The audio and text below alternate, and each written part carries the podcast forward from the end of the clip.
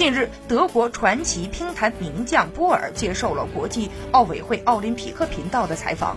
波尔谈到了自己目前的状态，并透露暂无退役的计划。今年六月举行的欧洲运动会当中，三十八岁的波尔成功斩获男单冠军，率先拿下了东京奥运会的参赛门票。这也意味着明年波尔将第六次亮相奥运赛场。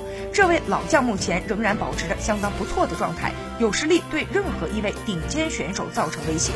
博尔透露，目前每天会保持一个小时高强度、高质量的技术练习，体能练习同样不会落下。他认为，中国队人才济济，高手众多，总有人状态爆棚，击败中国太困难了。